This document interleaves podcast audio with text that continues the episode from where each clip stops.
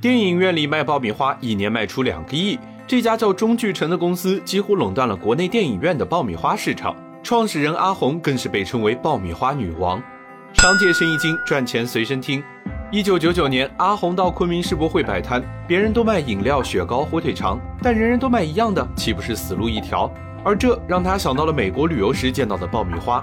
当时爆米花在国内是个新鲜玩意儿，于是他找到代理商，果断进了一台爆米花机和几袋玉米，在世博园门口租了个档口卖。起初他也只是想试试水，却没想到售卖效果出奇的好，游玩的年轻人都爱看稀奇，小小的玉米居然能膨胀到那么大，可得尝尝好吃不好吃。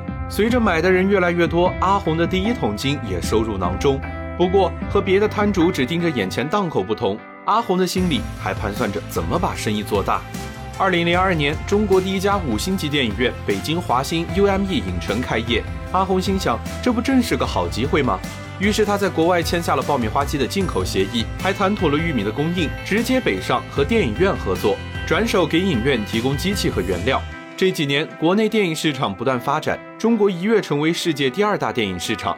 而随着电影事业腾飞的，还有阿红的爆米花事业。中聚城合作超过两百家电影院。万达、横店都是他的客户，五十五个员工，一年挣了两个亿。阿红也成了名副其实的爆米花女王。